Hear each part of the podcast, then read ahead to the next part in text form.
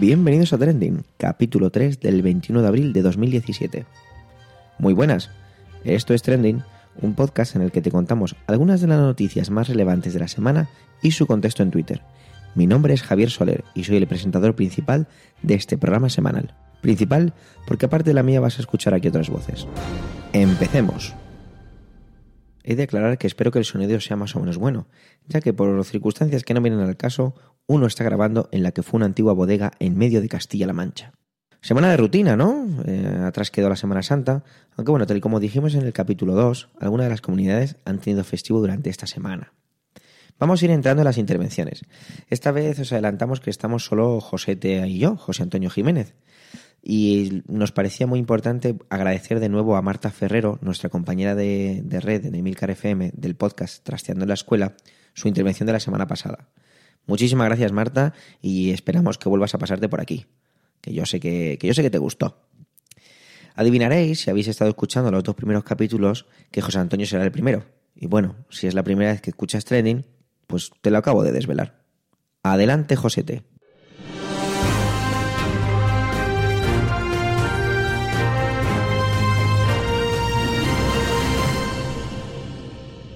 Hola Javi y hola a todos los que nos escucháis. Esta semana se ha convertido en la verdadera semana de pasión, ahora que acabamos la Semana Santa del PP. La semana comenzaba con la decisión del tribunal que investiga el caso Gürtel por mayoría de hacer declarar al presidente del gobierno, a petición de la acusación popular Adade. Eh, esta petición no es nueva, se han hecho tres peticiones anteriores. ¿Por qué las anteriores se han desestimado y esta sí que se ha aceptado? En su escrito del 31 de marzo, Adade argumentaba que el panorama ahora es distinto al de octubre, después de que al inicio de la vista oral Francisco Correa, uno de los cabecillas de esta trama Gürtel, declarara que se repartió comisiones con Luis Bárcenas por mediar en contratos del Estado durante la presidencia de José María Aznar. Correa dijo que Bárcenas le manifestó que el dinero era para el partido y que con la llegada de Rajoy a la presidencia del PP en 2008 se acabaron sus negocios con la formación conservadora. Sin embargo, el extesorero popular siempre ha negado esta versión. Por otra parte, la Fiscalía Anticorrupción se ha posicionado en contra, al igual que la Abogacía del Estado, al considerar que este llamamiento no es ni útil ni necesario para la causa. Las primeras reacciones del PP han sido unas acusaciones muy fuertes. Antonio Hernando, uno de los, eh, uno de los portavoces de este partido, acusaba a Dade de ser el Ausbank de la política. Le acusa de ser una asociación de presuntos abogados dirigida por dos exdirigentes del PSOE y declaró en un ejercicio retórico, en realidad me parece sin parangón, que no iba a decir que Adade era las manos sucias del PSOE, no lo iba a decir, repitió, pero ya basta además de atacar la figura de la acusación popular nuevamente. Eh, sin embargo, ya el viernes el presidente del Gobierno ha afirmado que esta declaración se realizará con total normalidad y ha cambiado, parece que ha cambiado la estrategia mediática del partido sobre este caso. Sin embargo, mm, no vamos a ver al presidente del Gobierno en la Audiencia Nacional, ya que va a poder declarar desde su despacho, según la ley de enjuiciamiento criminal en su artículo 412 aunque tenemos que tener en cuenta que el presidente declara como testigo y esto le obliga a decir toda la verdad y no podrá negarse a contestar ninguna de las preguntas de los abogados. Pero ¿dónde se enmarca esta, esta declaración? ¿no? ¿Por qué tiene que declarar el presidente del partido? esta declaración estaría dentro de la investigación sobre el caso Gürtel. Ahora bien, el caso Gürtel se ha dilatado mucho en el tiempo, ha tenido múltiples derivaciones y necesitamos hacer una pequeña recopilación. La investigación sobre el caso Gürtel comienza en 2007, aunque la denuncia se presenta en 2009.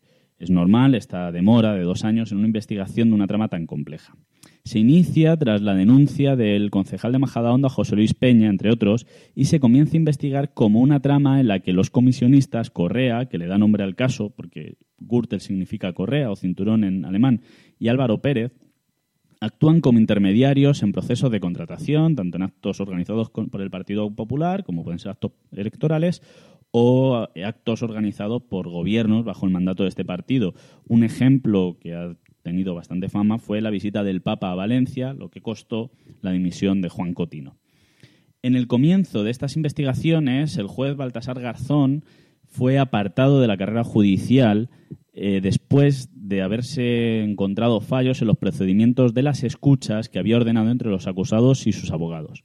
El juez entendía que los abogados estaban colaborando con los acusados en la destrucción de pruebas, pero parece ser que se saltó los procedimientos legales que exige saltarse la confidencialidad de un derecho como, como es la comunicación entre un acusado y su abogado. Sin embargo, el caso, que se había centrado en Madrid y Valencia, pronto salta a la Dirección Nacional e implica a los tesoreros, o ya extesoreros. De este modo surge el caso Bárcenas, que es importante aclararlo. El caso Bárcenas no es paralelo, está dentro del caso, del caso Gürtel. En este caso se acusa al PP de tener la ya famosa contabilidad B, en la que se recogerían donaciones de empresas al PP en busca de lo que podrían ser futuros favores. Dentro de estas investigaciones aparecen las notas manuscritas de Bárcenas o los llamados papeles de Bárcenas.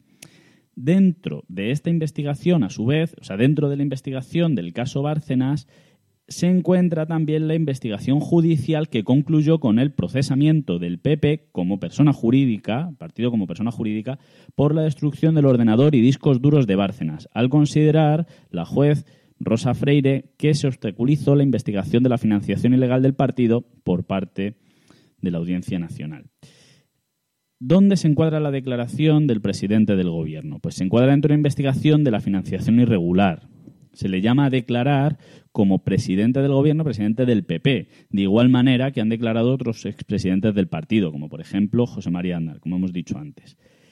Este caso ha tenido múltiples derivaciones y, has dado, y ha dado lugar a investigaciones paralelas. Esto ha hecho que reciba diferentes nombres cada una de estas derivaciones en los medios. Podemos escuchar o leer indistintamente la trama Gürtel, el caso de financiación ilegal del PP, el caso de destrucción de los discos duros, el caso Bárcenas, etc. Sin embargo, y esto es muy importante, todos estos casos están interrelacionados, no son casos paralelos o aparte, forman parte de un mismo tronco de investigación. Pero este era el comienzo de la semana. Es que el miércoles detienen a Ignacio González, expresidente de la Comunidad de Madrid y mano derecha de Esperanza Aguirre. con esta detención culmina una carrera por los juzgados en la cual lleva inmerso varios años. Eh, está acusado, eh, se está investigando la adquisición de un ático de su propiedad en Estepona y aparte estuvo metido en un extraño caso sobre el espionaje dentro del Partido Popular. Esta detención se lleva a cabo dentro de la Operación Lezo, que está llevada a cabo por el juez Eloy Velasco y en la que se investiga cómo el canal de Isabel II, que es la empresa que gestiona el agua en Madrid, compró sociedades en Latinoamérica por un precio superior al mercado. Parece ser que se compraban empresas por el doble, el triple o incluso cuatro veces el valor de esa empresa y esa diferencia iba para los comisionistas o eh, para, para estas personas que estaban inmersas. Se han descubierto diferentes cuentas en paraísos fiscales. Además, y dentro de este caso, también se ha llamado a declarar como investigados, lo que serían los antiguos acusados, a Maruenda y Casals, el director de La Razón, por presuntas presiones a la presidenta de la Comunidad de Madrid, Cristina Cifuentes. ¿Esto cómo se recoge? Pues a partir de, a partir de los pinchazos telefónicos se, han recogido conversaciones con algunos de los implicados donde entre insultos, parece que se planea una estrategia para atacar a Cifuentes a, partir del, periódico. Aunque Maruenda ha declarado que todo esto es falso y que, esta, y que esta conversación se encuadra dentro de una conversación desesperada con un amigo. A todo esto, y, y dentro de todo este proceso, Manuel Mois, que es el fiscal jefe anticorrupción, plantea un escrito en el que pide que se pare un registro en el transcurso de esta operación. Un registro que estaba ya preparado, toda la policía estaba preparada. Esto hace que los fiscales encargados del caso invocaran el artículo 27 del Estatuto de la Fiscalía, que obliga al fiscal jefe a convocar la Junta de Fiscales Anticorrupción. Y esta Junta de Fiscales votaron en mayoría contra la decisión de su jefe, con lo cual el registro sí que se lleva a cabo ya es extraño que se invoque el artículo 27, pero es que a esto se une que en el sumario del caso Lezo, o sea, el mismo sumario del que estamos hablando, aparece el nombre de Manuel Moix, del jefe anticorrupción, del fiscal jefe anticorrupción, en la cual, en una grabación en la cual Ignacio González y Eduardo Zaplana, recordamos a Eduardo Zaplana, celebran la posibilidad de que este hombre, Manuel Moix, sea nombrado fiscal jefe anticorrupción. Incluso, eh, incluso esta, este nombramiento de, Manuel Moix fue muy criticado y hubo muchas discrepancias internas dentro de la Fiscalía porque parecía, parece que ya corrían rumores sobre que existía esta grabación. Además, añadiendo más tensión, Ernesto de Kaiser, en declaraciones a la cadena SER, decía que la antigua fiscal general Madrigal habría sido destituida por negarse a nombrar a Moix. Y cuando esto parece que no es suficiente, Esperanza Aguirre entra a declarar a la Audiencia Nacional por el caso Gürtel, ¿no? Twitter ya echaba chispas ante una nueva rana de la presidenta. Y es que ya es una tradición tuitera sacar, sacar las declaraciones de la expresidenta de la Comunidad de Madrid en la que dice que entre tanto nombramiento que ha hecho en su vida, solo unos pocos le han salido rana. La actual concejal del Ayuntamiento de Madrid se desmarcaba en su, declaración en la Audiencia Nacional de casi todas las decisiones y se las achacaba a la Dirección Nacional. Incluso de Ignacio González, su mano derecha, durante tantos años, decía que había ocupado cargos con anterioridad en la Administración Central y se desmarcaba de las decisiones organizativas de los actos, argumentando que ya era candidata o presidenta y que por lo tanto se ocupaba de otras gestiones, que estas tareas organizativas se encargarían miembros intermedios del partido. Sin embargo, otros hombres del partido, como por ejemplo Manuel Cobos, un hombre muy vinculado al Partido Popular de Madrid, recordaba que la, carrera de Ignacio González había ido en paralelo a la de la propia Esperanza Aguirre, incluso algunas voces empiezan a pedir la dimisión de la, concejala y jefa de la, de la oposición tanto dentro de su propio partido, que incluso le piden que se aparte definitivamente de la política, como desde el propio ayuntamiento, en unas declaraciones de la alcaldesa Manuela Carmena el propio viernes por la mañana. Por si esto no fuera suficiente, mientras Esperanza Aguirre declaraba en los, juzgados, en el mismo marco de la operación Lezo en la que se investiga la, corrupción en el canal de Isabel II, se llevan a cabo registros en las oficinas de las empresas OHL, Indra, Saerco y Licuas. Este registro se lleva a cabo después de ser encontrada una documentación que ha abierto una pieza separada. Una investigación dentro de la investigación principal que se lleva en paralelo. Por ejemplo, para que nos entendamos, esta investigación paralela ahora mismo está bajo secreto de sumario, mientras que el sumario de la operación Lezo ya no está bajo secreto. Y, en esta, eh, y esta, esta investigación paralela lo que va a investigar es una presunta financiación ilegal del PP de Madrid. Enseguida, Twitter empieza a echar chispas y empieza a aparecer la, información de que Indra se ocupaba de, de la auditoría de las elecciones en España. Alberto Garzón, en un tuit que ha sido muy comentado, dirigente de Izquierda Unida, escribía literalmente, también se investiga a Indra por financiar ilegalmente al PP. Indra es la empresa que cuenta los votos de las elecciones en España. En realidad el recuento de votos no lo realiza Indra, eh, se dedica a la auditoría del proceso electoral. Y en este punto quiero hacer un inciso. Creo, y utilizo la primera persona del singular, que la trascendencia de este registro radica en cómo este caso es un caso en el que se permea todas las instituciones del Estado. Sin embargo, creo que el alarmismo, ya lo dije en el anterior podcast, desinforma. Poner en tela de juicio el proceso de votación es peligroso y desvía la atención sobre cómo afectan todos estos casos al proceso democrático de un país. Y es que quiero diferenciar el proceso de votación del proceso democrático. Todo, eh, toda esta problemática es la que se ha desarrollado esta semana y en principio todos estos casos siguen abiertos. No sabemos hasta dónde nos llevará. Muchas gracias por vuestra atención.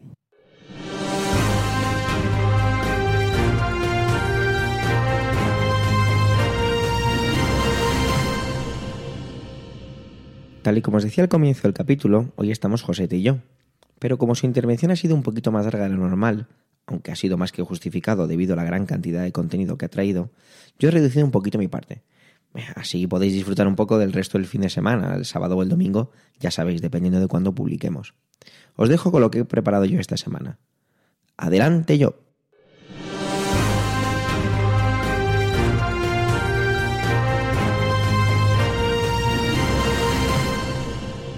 El martes, mientras algunos políticos tomaban su típico English breakfast a orillas del Támesis, la primera ministra británica anunciaba en frente de su residencia la intención de convocar elecciones anticipadas para el 8 de junio. ¿Y esto? ¿A qué viene? Tenemos que recapitular un poquillo.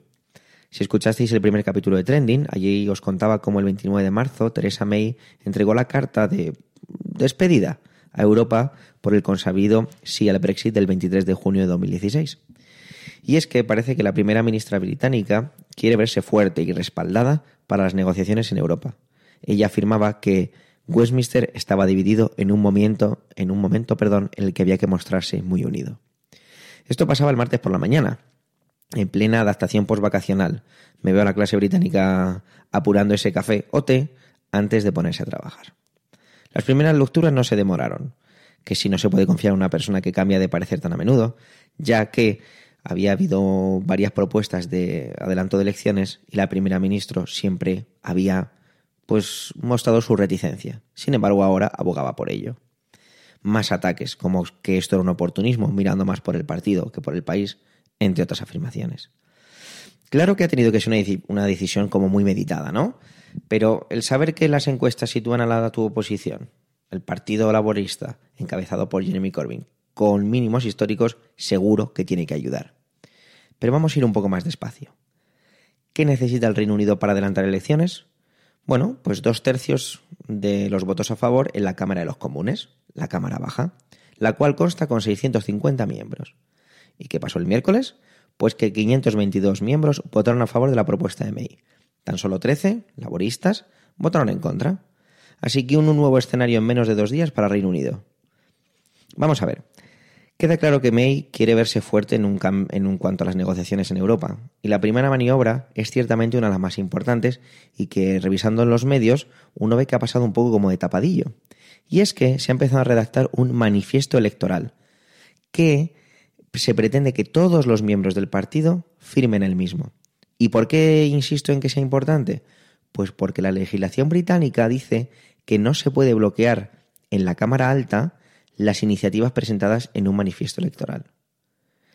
Tenemos que dar otro salto. La Cámara Alta. La baja es lo más parecido al Parlamento, es decir, miembros elegidos por referéndum, pero la alta está compuesta por miembros no electos, sino designados por, en su gracioso majestad, e incluso puestos heredados. Pareciera que May quiere evitar dos frentes, por un lado Europa y por otro lado en casa. Se filtraban que algunos lores afirmaban que iban a impedir que el Reino Unido saliera de Europa, que porque tenían la capacidad de hacerlo y lo iban a hacer. Es por eso que el jueves Corbyn, del Partido Laborista, al que parece que todos ven en un momento horrible, ya empezaba la campaña dando un mitin. Así al mismo tiempo salían datos que lo situaban por 21 puntos por debajo, unos mínimos increíbles. Es curioso todo esto de las elecciones.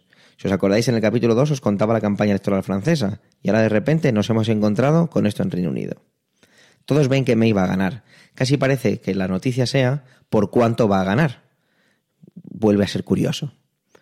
May ya dejó caer que los dos años de, de negociaciones con Europa no sería algo tajante y que durante algún tiempo seguiría bajo el Tribunal de Justicia de la Unión Europea. Sin embargo, las cosas han cambiado, ya que May, perdón, ya que May quería evitar lo que muchos llaman el Brexit duro, basado en tres puntos fundamentales: el veto a inmigrantes de la Unión Europea, la salida del mercado común y la salida del Tribunal de Justicia Europeo. Para así consolidar su posición, tendría que usar lo anterior, que es sin duda un escenario muy complicado. En Twitter, el hashtag General Election mostraba división de opiniones. La gente lo veía como una huida, había gente que lo veía como un refuerzo, también había gente que lo, que lo veía como una oportunidad de cambio. Y la hemeroteca nos recordaba que May hizo campaña del no al Brexit. Es increíble cómo cambian las cosas en tan poco tiempo. De hecho, me llamaba mucho la atención, pues eso, cómo podían cambiar las cosas cuando hay muchas veces que en este tipo de situaciones, haciendo uso del refrán español, las cosas de Palacio van despacio. Desde aquí, en Trending, seguiremos muy atentos qué ocurre en Reino Unido para así poder contároslo.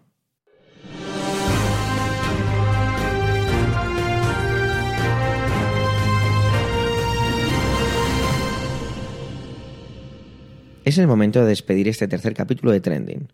Gracias por el tiempo que habéis dedicado a escucharnos. Tenéis los medios de contacto y toda la información y enlaces de este capítulo en emilcar.fm barra trending donde esperamos vuestros comentarios muy necesarios, muy importantes y, por qué no decirlo, gratificantes. Un saludo y hasta la semana que viene.